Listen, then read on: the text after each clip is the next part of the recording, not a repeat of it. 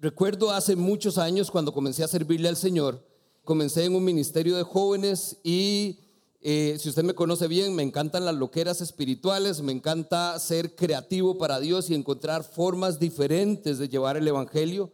Y una de las noches estaba enseñando acerca del servicio, de cómo Jesús demostró humildad a la hora de servir. Y era la historia donde Jesús lava los pies a sus discípulos. Y entonces agarro yo a los chiquillos y les digo, ok, en este momento se quitan todas las medias y los zapatos. Les voy a demostrar qué fue lo que hizo Jesús. Oiga, yo no había visto grupo más incómodo en ese momento. Y, sobre todo los hombres, curiosísimo. Los hombres eran los que estaban como pálidos. Y yo no lo entiendo, porque entonces en un campamento donde hace frío se quita la camiseta, ¿verdad? Para que los vean las chiquillas. Pero ahí en la iglesia, Dios guarde, se quitaran los zapatos o las medias. Yo no sé si era el olor o la uña encarnada o qué, era la cosa, o tal vez el hueco en la media, pero algo los puso incómodos. Y cuando, cuando vemos cosas como estas, es donde nosotros deberíamos tener esos momentos más a menudo en la iglesia. En nuestra vida personal deberíamos de cierta manera dejar que la palabra de Dios nos incomode a ese nivel a un nivel donde usted tenga que reaccionar y decir, híjole, aquí sí no tengo para dónde agarrar. Esa es la idea que podamos ver esta mañana, que usted pueda sentirse expuesto ante los ojos de Dios, porque hay una verdad irrefutable y es que Dios todo lo ve, Dios todo lo conoce. Y mientras más seamos conscientes de esto, más nos va a dejar de incomodar estar expuestos ante Él. Y de cierta manera yo creo que esa sería la primera pregunta con la que hoy tenemos que comenzar. Porque entonces, si Dios nos ama, si Dios nos conoce íntimamente, si Él nos creó y nos llamó por nombre desde antes de estar en el vientre de nuestra madre, si Dios nos conoce a ese nivel profundo, íntimo, personal, la pregunta que deberíamos hacernos es, ¿por qué entonces nos incomoda tanto estar ante Él. Porque es que nos cuesta y de cierta manera a muchos nos avergüenza estar dentro de Dios, estar en la presencia de Dios. Hay algo que nos separa y cuando estamos realmente en la presencia de Dios, quedamos como esos chiquillos del grupo de jóvenes. Que no me vea, que no me oiga, que no me sienta. ¿Por qué? ¿Por qué? Y ahí es donde recordamos. Romanos dice que Cristo murió por nosotros aún cuando éramos pecadores. Es decir, Dios nos amó siendo pecadores, teniendo la condición que usted y yo ya acarreamos, conociéndola, siendo consciente de eso. Entonces, si Dios lo conoce, si Dios lo sabe, ¿por qué seguimos estando incómodos? Y en el buen sentido, es porque somos nosotros también conscientes de eso. Y producto del pecado nos da vergüenza. Y esa es la verdad para todos. Ahora, vea entonces porque el texto nos hace una introducción preciosa hoy. Vamos al verso 13. El autor de Hebreos nos recuerda algo que creo que muchos de nosotros olvidamos. Porque dice en el verso 13, capítulo 4, verso 13. Estoy leyendo la nueva traducción viviente no hay nada en toda la creación que esté oculto a Dios. Todo, y yo le agregaría absolutamente todo, está desnudo y expuesto ante sus ojos. Y es a Él a quien rendimos cuentas. Este es el tipo de frases que yo en mi lectura bíblica paso y me quedo. Es imposible que yo siga avanzando porque cuando yo me encuentro con hay algo que me deja desnudo y expuesto ante los ojos de Dios, hasta ahí llegué. Porque me hace recordar que lo que yo hago, que no está bien, pretendiendo que nadie ve, pretendiendo que nadie sabe, me recuerda que hay un Dios que está atrás diciéndome, si estoy aquí, pero muchas veces nosotros vivimos y actuamos pretendiendo que no lo está. Y producto, creo yo, de olvidar algo como esto. No hay nada, familia, nada en toda la creación, dice el autor, que esté oculto a Dios. Todo está expuesto y desnudo ante sus ojos. Y me quedo entonces con otra parte, y esto es lo que vamos a desmenuzar hoy. Porque entonces después de que nos dice que todo está expuesto, que todo está desnudo, que Dios todo lo conoce, dice que a ese Dios es el que le rendimos cuentas. Y entonces también esas son de las cosas donde me hace preguntarme, ¿cuándo fue la última vez que le rendí cuentas a Dios? En todo el sentido de la palabra, sabiendo que lo que he hecho no está bien. ¿Cuándo le di cuentas a Dios de lo que he hecho o también, ¿por qué no?, de lo que no he hecho. Y eso me recuerda también, hubo un tiempo en que estuve en una agencia de publicidad y el jefe que tenía se tomó muy a pecho su labor y todos los viernes a las 3 de la tarde teníamos reunión y era, ¿qué hizo usted esta semana? Diga, ¿qué no hizo? ¿Por qué lo hizo? ¿Por qué no lo hizo? Y a ese nivel es donde entonces yo me pregunto, ¿por qué no somos así con Dios? ¿Por qué no le rendimos cuentas a Él? Si Él lo sabe, si Él lo conoce, Él lo espera. Él ha dejado sus mandatos para nosotros y está esperando que entonces digamos, ¿por qué es que no lo estamos haciendo? Porque como creyentes, familia, no podemos decir que no conocemos lo que Dios espera de nosotros. Porque eso nos llevaría a una posición todavía más incómoda. Porque si usted no lo sabe, es porque no ha pasado tiempo en la palabra. Y si usted pasa tiempo en la palabra, cada vez más se da cuenta de quién es Dios y qué es lo que espera de usted como su hijo. Todas las escrituras nos lo revela, con un ejemplo precioso en la figura de Cristo. Entonces, literalmente no hay excusa. ¿Cuándo fue la última vez que entonces usted, consciente de todo esto, llegó a la presencia de Dios, reconociendo lo que hizo y lo que no hizo? No tan frecuente. Dios ve todo lo que hacemos, Dios sabe todo lo que pensamos. Es más, Dios sabe incluso cuando estamos tratando de escondernos de Él. Y si esto es así, dejemos entonces de pretender que no lo es y busquemos maneras de genuinamente acercarnos a Él, desnudos, expuestos ante sus ojos y rindiéndole cuentas de nuestra vida. Eso es lo que vamos a ver hoy. Pablo le escribe precisamente en este sentido de urgencia a Timoteo, en 2 Timoteo 2.15, y le dice, procura con diligencia presentarte ante Dios aprobado, aprobado, como un obrero que no tiene nada de qué avergonzarse. La vergüenza, palabra clave. Y que además dice, y que usa la palabra de verdad. Ahí está entonces la respuesta, pero más en unos momentos. ¿Les parece si oramos antes de ir al texto? Padre, damos gracias por la oportunidad de celebrar hoy, esta mañana preciosa, un día más en tu presencia, un día más de vida, dando gracias por la salud, por la bendición de estar en familia, de venir juntos con libertad, Señor, a esta eh, iglesia, Señor, a este tu casa, tu lugar, Señor, tu familia. Hoy bendecimos tu nombre, damos gloria a ti, Señor. Y te pedimos que entonces, mientras abrimos este precioso libro que nos has dado con tus enseñanzas, podamos ser confrontados, Señor, por ellas, que podamos hoy literalmente quedar desnudos y expuestos por lo que nos vas a decir. En nombre de tu Hijo Jesús oramos. Amén y amén. Un poquitito entonces de contexto acá.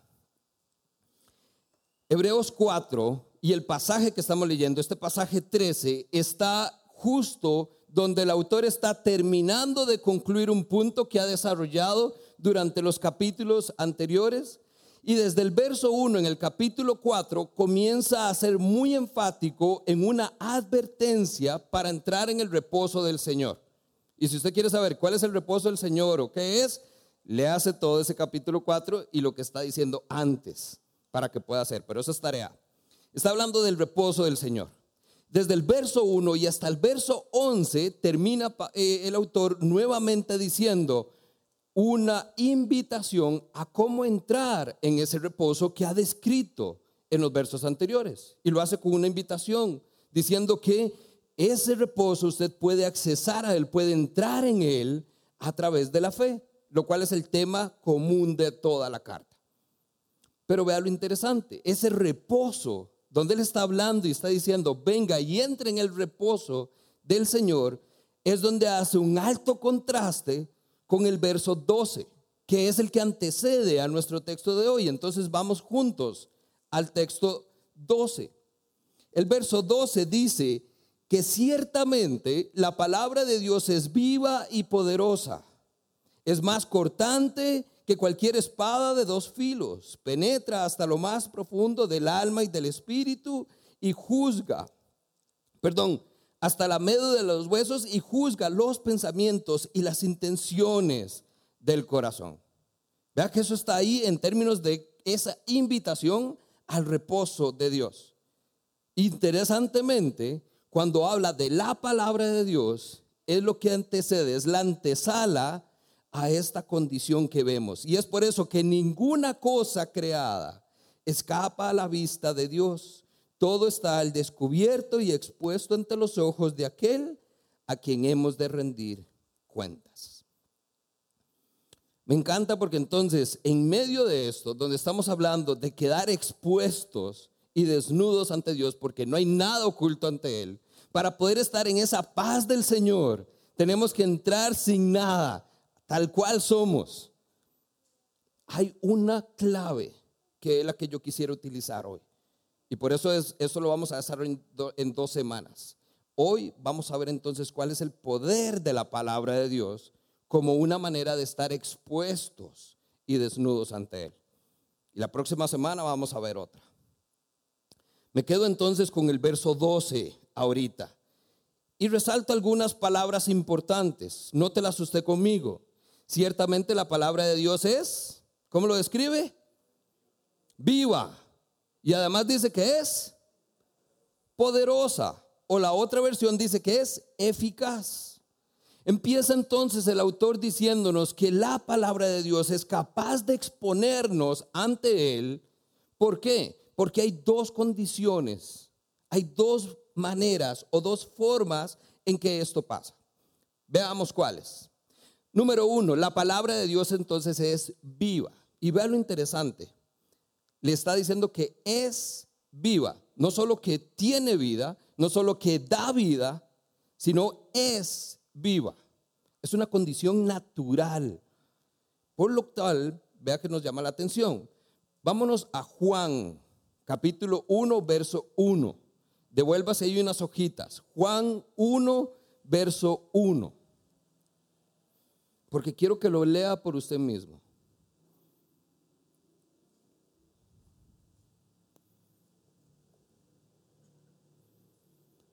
Juan, el Evangelio, comienza, antes de entrar, a diferencia de los otros evangelistas, a desarrollar la historia de la vida de Jesús en ministerio, un Jesús adulto ya.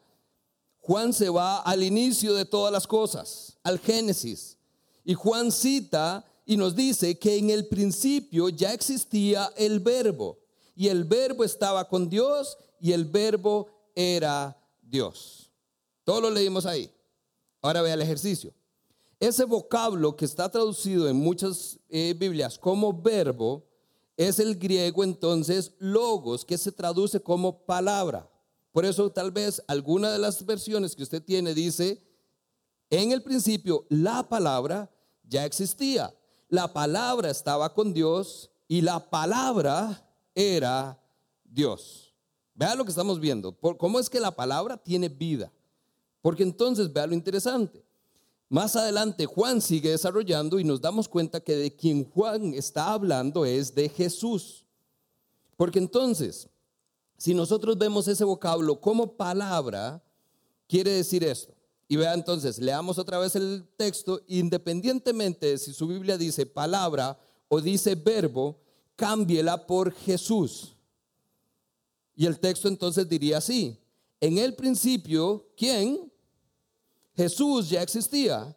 Jesús estaba con Dios y Jesús era Dios. Aquí lo que estamos dándonos cuenta es que el verbo la palabra es Jesús. Más adelante, Juan en el verso 14 nos va a decir, y el verbo se hizo carne y habitó entre nosotros. Por eso es que estamos viendo que esto es Jesús. Ahora, amarremos todo esto. El verbo, la palabra, la que existe desde el inicio, la que estaba con Dios y era Dios, es Jesús, el verbo hecho carne. La palabra de Dios entonces es viva, ¿por qué? Porque es Dios mismo. La palabra de Dios está participando a partir de este texto de los atributos de la deidad de Dios. Por eso es que dice que la palabra de Dios es viva y poderosa. Es viva. Filipenses 2.16, leo rápidamente para ustedes. Aférrense a la palabra de vida para que entonces el día que Cristo vuelva, usted me siento orgulloso, dice Pablo, de no haber corrido la carrera en vano y de mi trabajo no sea inútil. Si la palabra de Dios es viva, Pablo dice, aférrese a ella. Y Santiago 1.18 dice, y él, Dios, porque así lo quiso, nos dio vida mediante el mensaje de la verdad. Cuando Santiago dice mediante el mensaje de la verdad, está hablando del Evangelio. Y el Evangelio son las buenas noticias. Y la buena noticia es Jesús. Él, porque así lo quiso, nos dio vida mediante la palabra. La palabra, el verbo, lo que existía desde el inicio, para que nosotros seamos los primeros frutos de su creación. La palabra de Dios es viva porque Dios está en ella. Y eso entonces lo que nos tiene que dejar es romper el tabú de que esto es un simple libro donde está lleno de texto, porque estos no son textos aleatorios puestos ahí en un orden particular. Y aquí tampoco estamos hablando de que es que este libro va a comenzar a flotar y a saltar. No, es que cuando leemos, cuando nos ponemos en presencia de las escrituras, que es la palabra de Dios, es como si Dios mismo nos estuviera hablando. Porque es Él, el autor de estas escrituras, es quien habla y es hablándonos a nosotros, en vivo y a todo color, en primera persona.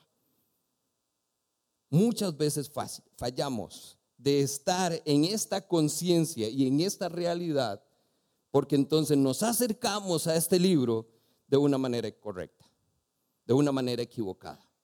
Porque si yo me acerco a las escrituras sabiendo que es Dios vivo, hablándome a mí en primera persona, otra historia nos llega completamente. Cambie hoy la manera en que usted ve las escrituras y cambiará la manera en que usted se acerca a ellas la actitud con que usted lee o escucha la palabra. Porque el autor nos recuerda, la palabra de Dios es viva y participa de los atributos de la deidad. Déjenme mostrárselo. Vamos al Salmo 19, un momentito. Parta la Biblia como en dos y se va un poquito para atrás. Salmo 19. Vamos al verso 7 y vea la descripción preciosa que nos hace. La ley del Señor es perfecta, infunde nuevo aliento. El mandato del Señor es digno de confianza, da sabiduría al sencillo. Los preceptos del Señor son rectos y traen alegría al corazón. El mandato del Señor es claro, da luz a sus ojos. El temor de Dios es puro y permanece para siempre. Las sentencias del Señor son verdaderas y todas ellas son justas. Vea que aquí la palabra de Dios está describiéndose a sí misma de diferentes maneras. está diciendo que la palabra de Dios es la ley del Señor. Son los mandatos del Señor, son los preceptos del Señor. Es el mandamiento, es el temor, son las sentencias. La palabra de Dios, como se describe, nos da también un efecto que tiene estos escritos en nuestra vida. Dice entonces que infunden nuevo aliento, son dignas de confianza porque dan sabiduría, traen alegría al corazón, dan luz a los ojos, evidencian y son justas. Hay un efecto directo de esa palabra, por lo cual vemos que es viva. Algo muerto no tendría efecto sobre nada, es inerte. Pero la palabra de Dios, como es vida, es capaz de producir vida. Y por eso Dios, de cero, con solo pronunciar la palabra, infundió aliento en toda su creación. Con la palabra nos dio vida. Y hoy en un contexto actual, aunque ya nacimos y estamos respirando, es por la palabra de Dios que se nos infunde nueva vida, porque estamos muertos en nuestros pecados y transgresiones, pero Dios nos da nueva vida. Dios infunde nueva vida a través de qué? De su palabra, a través del Evangelio, a través de Cristo Jesús. Es por eso que el autor de los salmos, de este salmo, perdón, continúa entonces diciendo en el verso 10, acerca de la palabra de Dios dice que son más deseables que el oro, mucho más que el oro refinado, son más dulces que la miel, la miel que destina el panal. Por ellas queda advertido tu siervo. Por eso es que hablamos de exponernos a ella. Hay una advertencia. Queda advertido tu siervo quien las obedece, recibe gran recompensa. Y me encanta el verso 12 porque nos deja con preguntas. ¿Quién entonces está consciente de sus propios errores? Muchas veces nosotros pecamos y vivimos en desobediencia porque no somos conscientes de nuestros errores. Y no lo somos porque no hemos ido a la palabra. No lo somos porque no la conocemos. Decimos que no lo hemos escuchado porque nadie me lo ha dicho. Pero no es que nadie lo ha dicho. Está dicho ya desde hace mucho tiempo. Solo que usted no lo ha escuchado o no lo ha leído. Debemos ir a la palabra para poder entonces escuchar esas verdades preciosas. La advertencia, y ahora sí, para poder rendir cuentas a Dios sin que nada tengamos que deber ni temer. Si tenemos entonces que rendir cuentas a Dios, debemos dejar hoy que su palabra nos desnude y nos exponga ante sus ojos. Expóngase a ella. Y ahí es entonces donde vamos a ver el efecto. Cada vez que vamos a las escrituras, con ese corazón y con esa disposición, créame, la palabra lo va a dejar sin nada, expuesto y desnudo ante los ojos de Dios. Ahorita entramos en el detalle. La palabra de Dios entonces es viva, número uno, pero también el autor nos dice que es poderosa, que es eficaz, el verbo que se está usando ahí es emerges y se traduce como llena de poder. Y por supuesto, si está vivo y tiene poder, créame, algo hace. Algo hace. No está así nomás, no, no es un poder superficial, es un poder transformador. Y por eso es que necesitamos exponernos a la palabra, para que ese poder que tiene pase de ahí aquí. Hay poder. La Biblia entonces no es una colección de historias viejas y de mitos, no es simplemente un compendio de libros ordenados de una manera particular. Es viva y poderosa. Son palabras que tienen poder. Y vea lo que hace. Volvamos entonces a Hebreos. Si la palabra de Dios es viva y es poderosa, Veamos cómo se manifiesta ese poder. Seguimos entonces en el verso 12. El autor nos está diciendo entonces, la palabra de Dios ciertamente, o sea, no es, no lo dude, ciertamente es viva y poderosa, ya lo demostramos. Es más cortante que una espada de dos filos. Dice entonces el autor que lo que la palabra hace para exponernos ante los ojos de Dios es cortar. Y no es cualquier corte. Ojo, no es un machetazo. La manera en que está describiendo este corte es muy particular, porque nos habla de la precisión de un bisturí de un cirujano. Corta donde debe cortar y lo único que es necesario cortar. Lo que sirve, sirve y déjelo. Pero lo que no sirve hay que cortarlo. Y eso es uno de los efectos o de las maneras en que la palabra de Dios nos expone. Nos habla de una minuciosidad con que Dios trabaja en la vida de cada uno. Y entonces me encanta porque aquí es donde vemos que es una espada de dos filos, es decir, donde entra ya comienza a cortar y corta en dos sentidos. Ese corte es preciso. Familia, este filo del cual habla, ese doble filo que tiene la espada, y por eso popularmente, si usted ha estado ya en la iglesia algún tiempo, usted ha escuchado que a la Biblia le dicen la espada, ¿verdad? Y le dicen, ¿y usted por qué anda desarmado? ¿Por qué no anda la espada? La espada es la única herramienta en la armadura de Dios que se describe como la espada de Dios para atacar y para defender. Tiene doble propósito. Ese doble filo, entonces, que tiene esta espada, es lo que hace efectiva la palabra. Ojo, no es la elocuencia de un buen predicador, créame. No son mis palabras, ni la de ningún otro que se pare acá, la que hace que usted reciba la palabra y diga amén. O la palabra que hace que usted diga, mira, sí es cierto. No es la elocuencia, no es lo bonito que pueda sonar o lo mucho que alguien se pueda preparar. Lo que hace que la palabra de Dios corte con esa precisión es el filo de esa espada. La precisión del bisturí que usa Dios. Eso es lo que nos deja expuestos ante Él. Si lo vemos en una cirugía, ese es donde usted ve el cortecito, nada más donde abren y ahí después uno dice, ¿cómo hacen para meter todo lo que sacan después? Pero eso es lo que hace. Un cortecito es suficiente para dejar todo expuesto.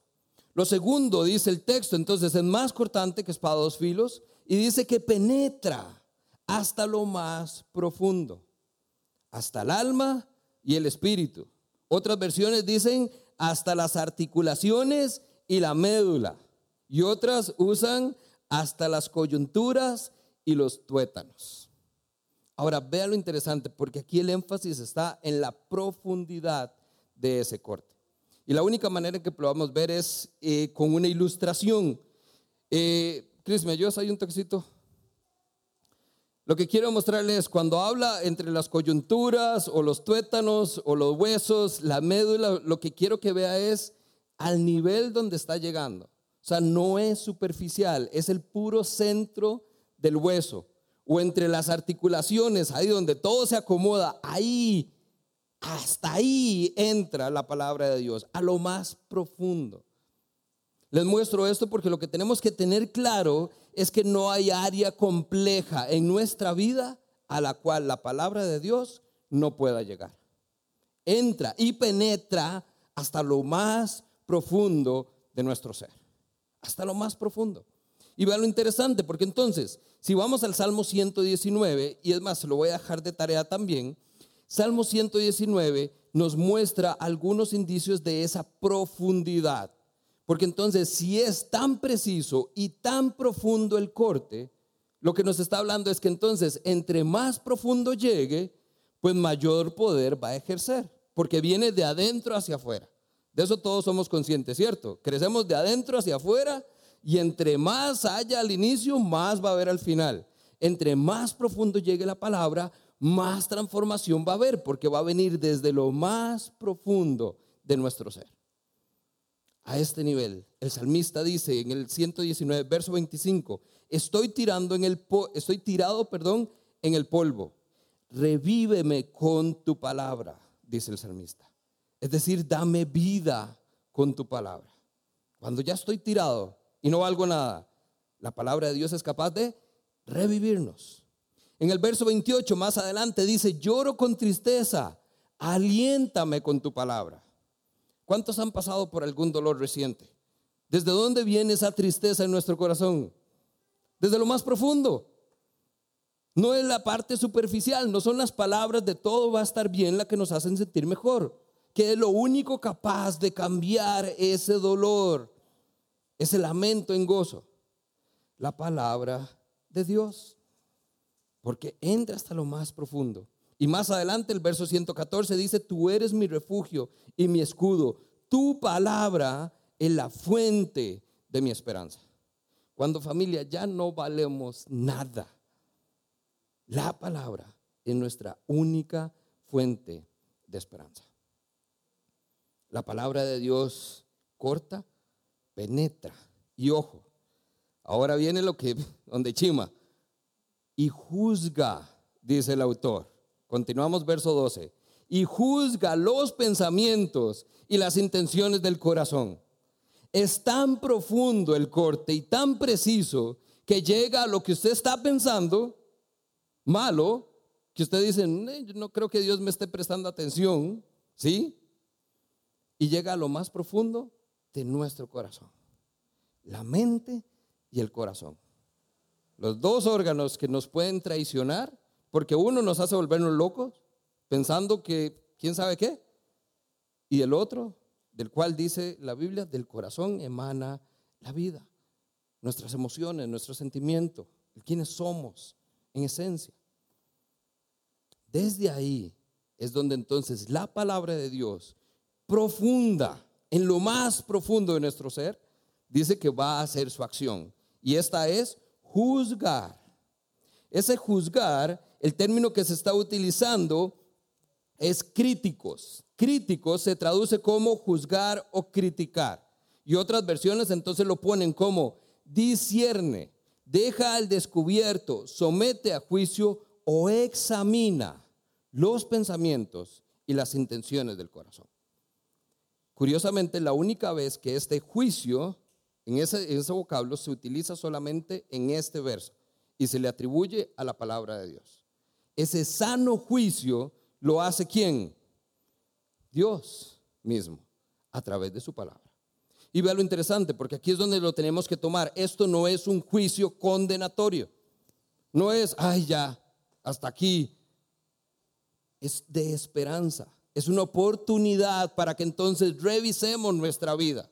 Hagamos un análisis, nos examinemos, dejemos al descubierto, evidenciemos qué es lo que hay ahí, que no está bien, que tenemos que cambiar. Es ese juicio que nos da oportunidad para ver nuestra vida, nuestra conducta y nuestro comportamiento conforme a lo que Dios quiere y espera de mí. No en mí juicio, porque si no, todo, créame, lo justifico y encontraré alguna razón para decirme si se puede. Conforme a la palabra de Dios. La palabra de Dios corta, penetra y juzga los pensamientos y las intenciones del corazón. Las intenciones. Por eso ese pecadito que usted dice, no, es que yo no he hecho nada. Mm, ya lo pensó, tiene la intención, fue lo que no pudo. Pero no seamos hipócritas.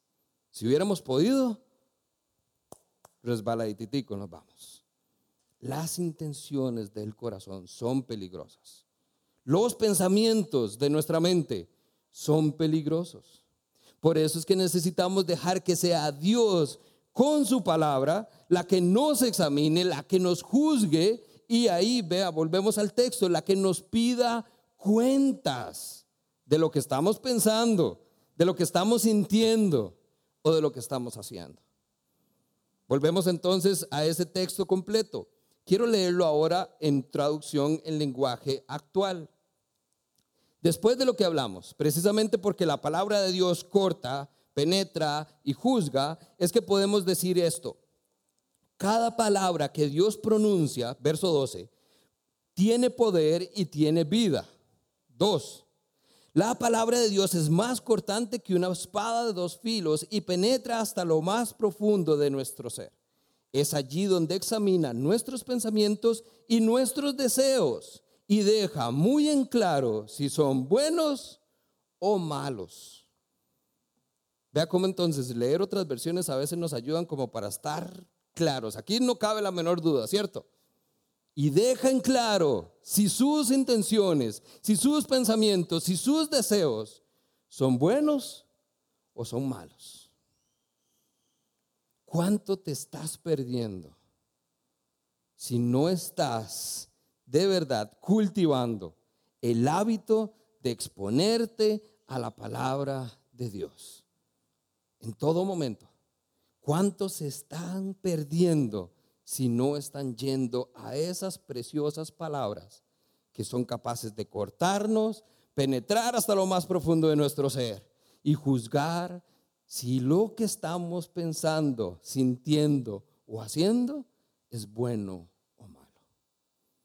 Eso es rendir cuentas a Dios. Pero no lo hacemos porque ¿quién quiere? ¿A quién le gusta que le digan que lo que estamos haciendo está mal? A nadie. Nos encanta señalar, ¿verdad? Nos encanta poner el dedo. Es que usted, es que ve aquel, es que ve aquello. ¿Y nosotros? Ah, es que yo no lo hice. Yo nada más lo pensé, pero usted lo dijo. Es el juego. No, familia. Todos necesitamos exponernos y quedar desnudos ante esa palabra de Dios transformadora. Deje que entonces la palabra de Dios te desnude y te exponga. Y vamos a terminar entonces con la aplicación. Porque ¿cómo? ¿Cómo hacemos esto? Porque hay que hacerlo. El autor dice, y entonces cuando usted lo hace, queda expuesto, queda desnudo ante los ojos de Dios y es a Él a quien tenemos que rendir cuentas. No es y a quien deberíamos, a quien tal vez sería bueno que, no, es a Él a quien tenemos que rendir cuentas. Entonces, ¿cómo se le rinde cuentas a Dios? Acompáñeme al Salmo 119. Vamos de vuelta otra vez. Vea que no se me pierda. Vimos el Salmo 19 y ahora vamos 119. Mientras lo busca, detalles interesantes. Salmo 119 es el salmo más largo de todas las escrituras. Es el más extenso de todos. El Salmo 119, si usted lo lee completo, tiene hasta el versículo 176. Vea, tres dígitos en un versículo. Y le queda tarea. Entonces, buena lectura. Saque tiempito esta semana. Salmo 119. Vamos al verso 6. Antes de entrar al por qué tenemos que exponernos y cómo lo podemos hacer, entendamos el por qué. Una de las cosas que me, eh, que me ha encantado poder descubrir es que muchas veces cuando nos obligan a hacer algo, si nosotros llegáramos a entender el por qué tenemos que hacer ciertas cosas y para qué es que tenemos que hacerlo, resulta un poco más fácil. Entonces veamos por qué es que Dios nos pide esto. Salmo 119, verso 6 dice, no tendré que pasar vergüenzas cuando considere todos tus mandamientos. Te alabaré con integridad de corazón cuando aprenda tus juicios justos. Tus decretos cumpliré, no me abandones del todo. Otra versión dice, y entonces no tendré vergüenza cuando compare mi vida con los mandamientos que Dios me exige. A medida que aprenda cuáles son las ordenanzas de mi Dios, te daré gracias viviendo como debo hacerlo. Obedeceré, perdón, obedeceré entonces tus decretos. Por favor, dice el salmista, por favor, no te des por vencido conmigo. Me encanta, me encanta. Dios no se dé por vencido conmigo todavía. Pero el exponernos es para que no nos dé vergüenza, para que no tengamos que llegar ante la presencia de Dios y sentirnos expuestos y desnudos. Entonces terminamos con eso. ¿De dónde viene este detalle? Porque esto me encanta, es precioso. El sentirme desnudo y expuesto ante la palabra de Dios debería ser algo que anhelemos, pero hay que romper el tabú que hay en nuestra cabeza. Porque el término desnudez y el estar expuesto está asociado a algo malo. La historia que les contaba a los chiquillos con los pies el vernos desnudo, por eso andamos ropa. ¿Por qué? Porque la desnudez está ligada hoy a qué? A nuestro pecado. El sentirnos desnudos y expuestos es un resultado del pecado en nuestra vida. Y ahí es entonces donde tenemos que ver esto. Génesis capítulo 3, donde vemos la caída, está entonces Adán y Eva, Dios camina por el, eh, por el jardín y entonces corren a esconderse. Y Dios La palabra de Dios. Adán, ¿dónde estás? Aquí estoy, Señor. ¿Por qué te escondes? Dice, porque tuve miedo de ti. Escuché que andabas en el jardín y tuve miedo porque estoy desnudo. Adán se sintió avergonzado en la presencia de Dios, producto de su pecado. Y ahí es donde Dios viene y nos hace entonces una pregunta. ¿Por qué estás escondido?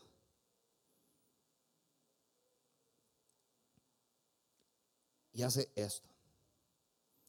¿Acaso, acaso, será que comiste del árbol que te dije que no comieras? Ese es el rendir cuentas. No es un juicio condenatorio. No es, venga, ahora que tiene las nalguitas expuestas le voy a dar con la faja. No. Es el cuestionamiento. Es el juicio sano. Es el preguntarnos. ¿Será que hicimos algo malo? ¿Será que, que hiciste algo que te pedí que no hicieras? ¿Será que comiste del árbol que te pedí que no comieras? No hace falta palabras. Esos encuentros con Dios, que hoy los vemos a través de su palabra, nos dejan como Adán y Eva, escondidos, avergonzados, expuestos, desnudos ante sus ojos. Tres puntos acá entonces, para ver qué es lo que Dios espera. ¿Cómo lo hacemos? ¿Cómo lo aplicamos?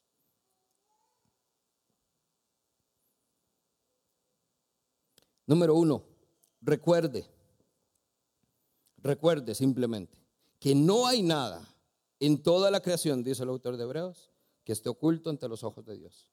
Lo que usted está pensando, lo que usted está sintiendo, lo que usted está haciendo en secreto, hay alguien que lo ve, que lo escucha y que lo siente. Número dos, expóngase.